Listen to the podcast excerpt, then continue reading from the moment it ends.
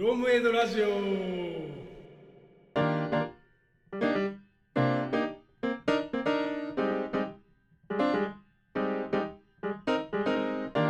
こからもう少しちょっと詳しいお話を伺えればと思うんですけども、えっとまあ、今その相談っていうことをされていて相談を受けるということをされていて、はい。えーまあそのおそらく資産運用とかそういうことではなくて生活に困るぐらいの状況に陥ってしまっているような方々から相談が来るということだったと思うんですけども、はい。相談に来られる方ってそのそういう状況に陥ってしまう原因っていうのはどういうものがあるんでしょうか？えーっとね、この原因がもう話し出すと本当に長くって、いくつか、あ本当もうそもそもこの時間じゃ、そもそもなんですけども相談に来られる方っていうのはそのやっぱり債務というか借金を抱えてらっしゃる方っていうのが多いんですか？そうですね、あの私たち、ほら、多重債務あ多重債務の定義はいなんですけど、一般的にはあの事業者さん、金融機関からの借り入れがあって、えその借り入れに対して自分の収入内で返すことができず、えはい。新たに金融機関等から借り入れをしてはい。返済する、これが重なってしまう、多重の債務。借金で借金を返している状態というそうでことですす、ね。そうです、そうです。これが重なってしまっていて、えっ、ともう返済の見込みがない状態、えこれを多重債務って言うんですね。え。はい。なので、例えば税金滞納してて、はい。あの借金はないんだけど税金払いませんっていうのは、はい私たちの基準では多重債務とは言わない。あなるほど。はい。まあ債務を何を指すかということになるんですけどね。はい。ただあの税金が払えなくって生活が困窮しててっていう方は生活困窮者ではあります。うん。なるで、えっとそもそもなんでそんなことになるのかっていうところなんだけど私は大きく2つに分けられるかなって思ってるんですよね。はい。一つは、えっと収入はある、はい。安安定してるっていうかな。収入はあるのに借金多重債務になってしまうパターン。はい。それと収入がないもしくは不安定。はい。で多重債務になってしまうパターン、はい。でまずね収入はあるのに多重債務になってしまう方ってええ。不思議でしょ？なんで借金しなきゃいけないのかなって思いませんか？そうですね。使いすぎてるんですよね。そうそうそう、うん。そうそうなんです。そういったで方からご相談があった場合はどういう対応されるんですか？はい。までままず私たちがやるのはあの借金の一覧表を作りますね。債務一覧表。どこから借りてるのかっていつ頃？何のために、みたいなの。それと収入を照らし合わせて、はい。どんな状況か見ていただくということですよね。でやっぱりそのちなみに原因ちなみに一個すごい気になったんですけど、あのちょっとくだらないかもしれないですけど、多重債務って最大でどこまで何件から借りてるっていうパターンありました？一件から借りるじゃないですか。でうんそれを返すために他の金融機関から借りるみたいな話があるわけですよね。そうそうそうそうでその他の金融機関から、えー、1個のこの最初のでっかい借金を返すためにあの、うん金融機関3箇所から借りてとか5箇所から借りてみたいな、この何箇所を最大やってるアホな人がいるのかなと思って。ああ、うん、たくさん借りることをアホっていう風な言い方をするとすればうんうん30件ぐらいあった人いるんじゃないかな。マジでえ30 30金件30金融機関からかき集めてえ返済みたいなことやってたんですか？うんうん、すごい。でもうでもう30だと行き詰まるので、は一般のとこ貸せなくなるから、いうん。闇金ってご存知ですか？日本聞いたことはあります、はい闇金がものすごく多いとか、あ怖え。うんそう。だからそうなんです。一般的にこの問題ねあのあんまり携わらない方ってもうなんてアホなっていうようなイメージしかないと思うの。正直ないです。言っちゃいましたけど。うんうん、まあそれが普通の感覚だと思います、うん。うん。支援をしてる人は別だけど、うん。一般的に聞くとななんでそんなことにってだって収入あるんでしょって、うん。うん、で多くの場合はやっぱね家計管理っていうかなお金のことを、うん。まあ、お一人お一人の人一番支援しやすい人は一人暮らしで収入安定してる人なんですよ。はい。それといわゆる何の障害みたいのもない人。うん。定型発達っていうのかな、あの知的も発達も精神障害とかもまあなくて普通のあの状態の方ね、一人暮らしでいらっしゃって普通に働いてらっしゃることっていうイメうん、そして、まあ、メンタルも安定してる。はい。か知的も問題ない。はい。この方はなんでそういうなるかっていうと家計管理がシンプルにできてないだけ。やり方さえ分かれば、単純にやり方を知らないという。うんうん、すごくシンプルだと思います、だけどそんな人って非常に珍しい。私はそんな人会ったことないと思います、うん。そのやり方ってちなみに具体的にどうできてないとかってあるんですか？どどこでああそれはうん自分の収入がいくら出てちゃんと見てないしうん。大体ねお給与明細とか見てないし意味が分かってない、意味が分かってない。うん、あのね社会保険ついてますって言っても、うん。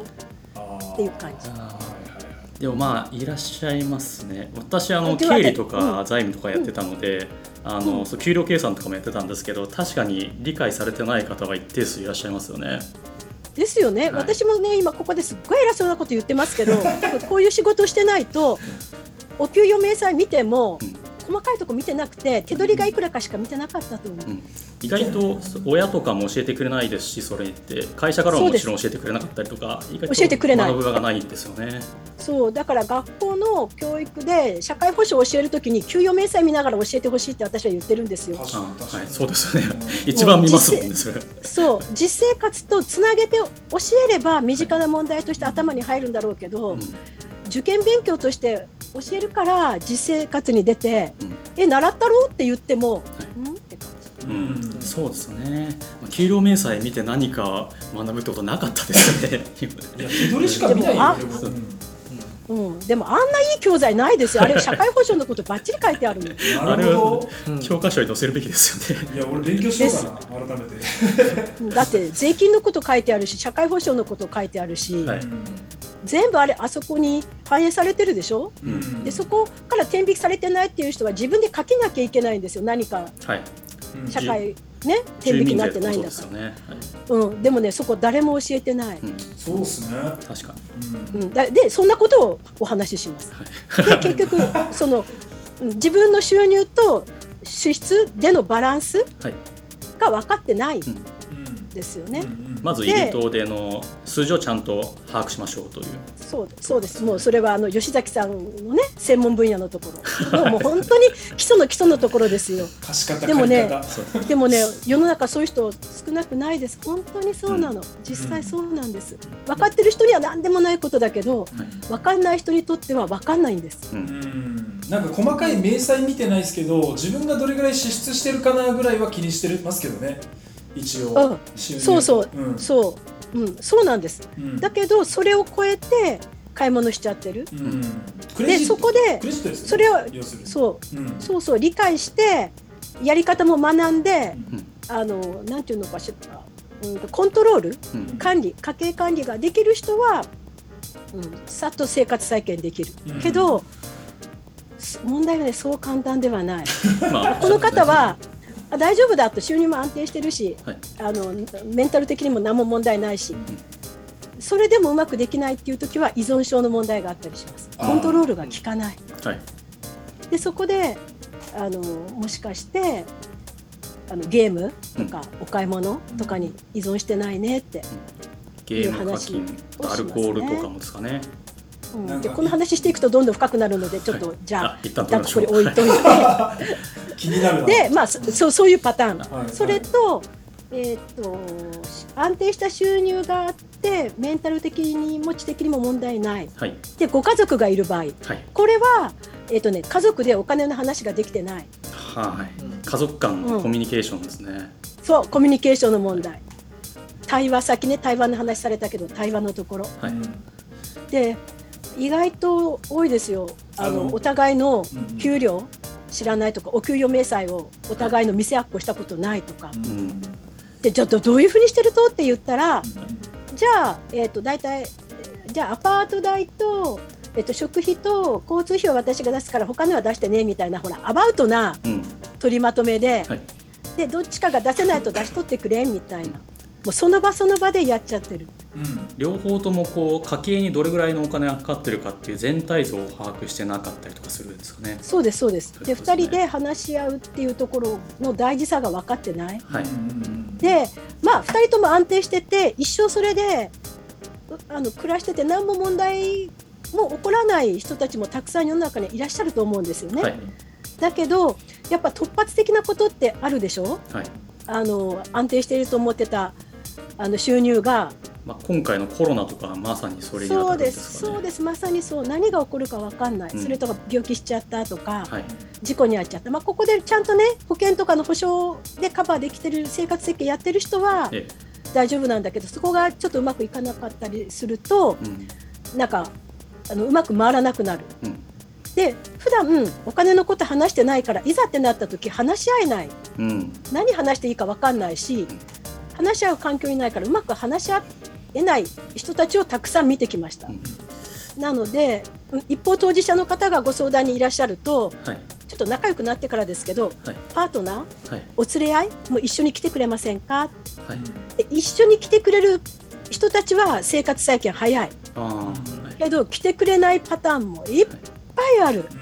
これはもう相談していること自体をパートナーに、まあ、おそらく言ってな言えないい。ですよねきっと。うん、うん。言えない言えないですよ。で相手の状言え況もわないとおっしゃるからないまま相談しているということですね。うん、でどうしてとかね言言ってみたらどんなことが起こりそうですか？なんて聞くとはい。あの離婚されちゃいますとはい。だから言えませんとかなんで離婚されちゃうんですかね？不思議だな、そそそうなのうん、そうなのよ。でもうんうんまあでも自分が借金をもし抱えてたとしてやっぱり相手になかなか打ち明けづらいですよね。うん、結構勇気がいる気持ちはわかります。そう。そう。だから話し合える2人であれば最初はねそうおっしゃってても時間をかけていってあの話すことができましたってうん。おっしゃるご相談者もいらっしゃいます。時間ものすごくかかりますよ。うん。だけどその方は生活再建というかしやすい。応援もしやすい。うん。けど最後まで言えない方もいるしここもここもね掘るとすごくディープな話になるんだけどあの DV ドメスティックバイオレンスの問題があったりするのではい言えない理由にその問題があったりすると言えないですよ。そうですね。もうそしたらあの DV の相談窓口と連携しないとはい難しい。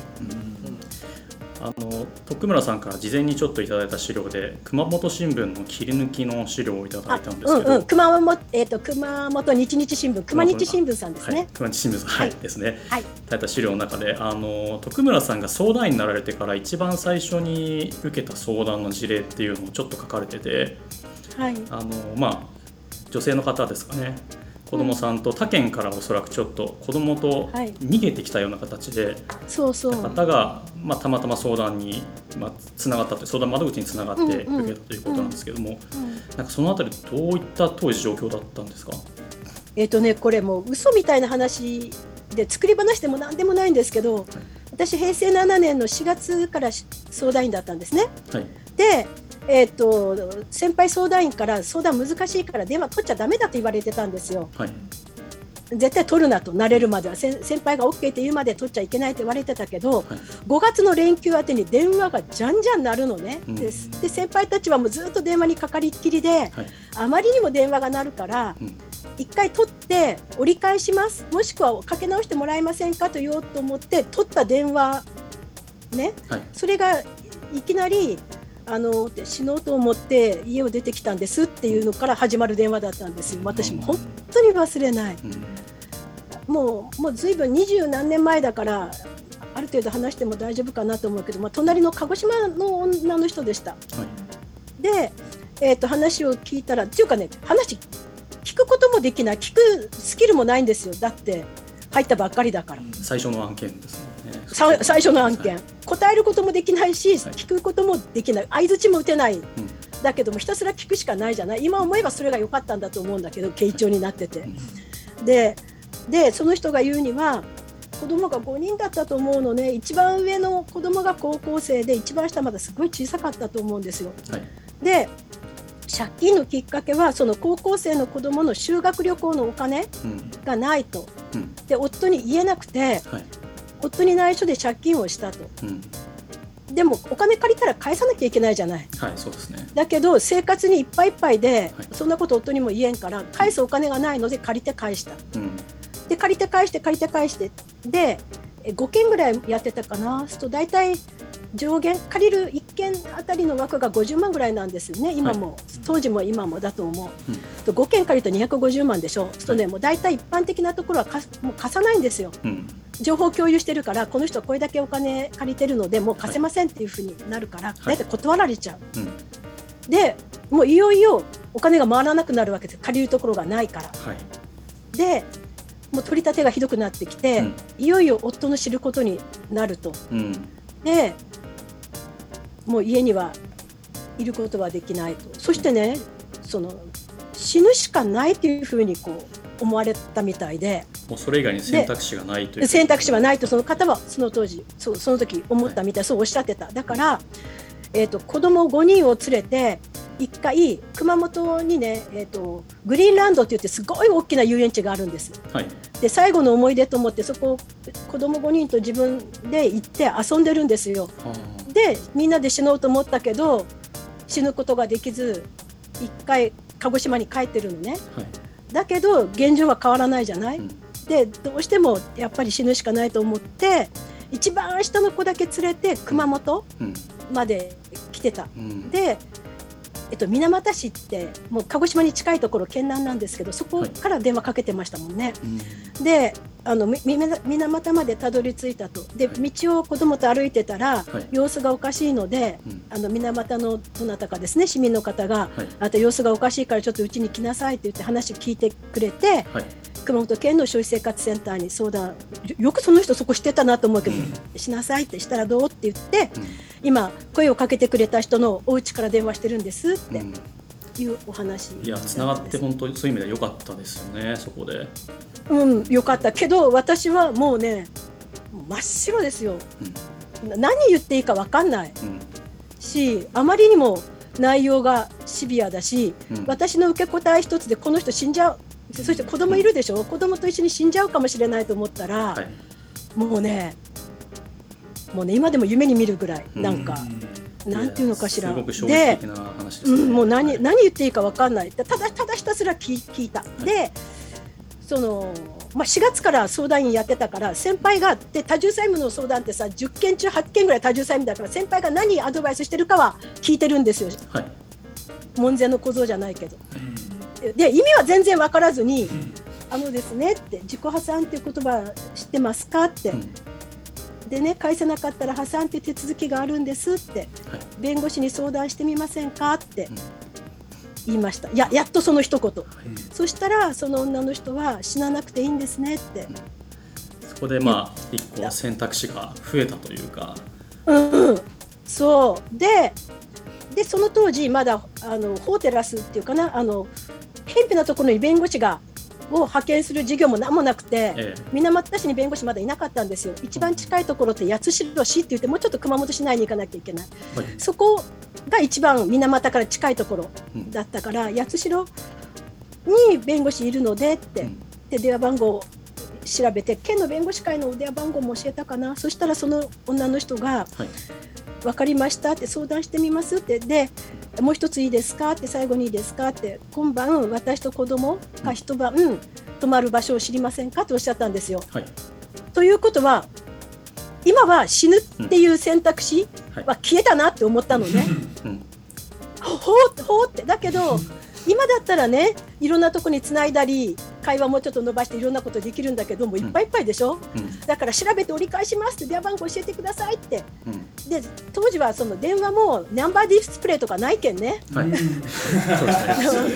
もっと最近ですねそれは。電話番号もねその人が教えない限り折り返せないんですよ、はい。そしたらもうねあの水俣の方のねお宅からお電話お借りしてるからって、あの電話長くなるのでどうにかしますって言って、はい。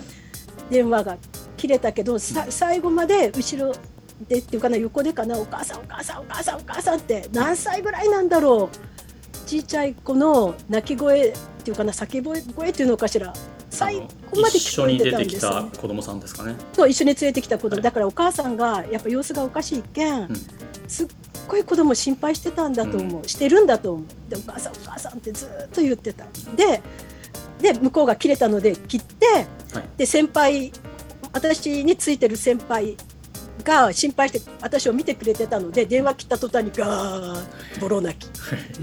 いやまあそうです。緊張の糸が切れますよねそれは。切れました。はい「何があったね」って言ってもうその「何があったも感があったもうおえおえおえ」って喋れないぐらい、あのいやーまあそれはかなり安堵ですよ壮絶な体験ですよね。そうこれってさなんか作り話みたいでしょ、でこの人多分その時ねなんで夫に話せなかったんだろうとか、うん。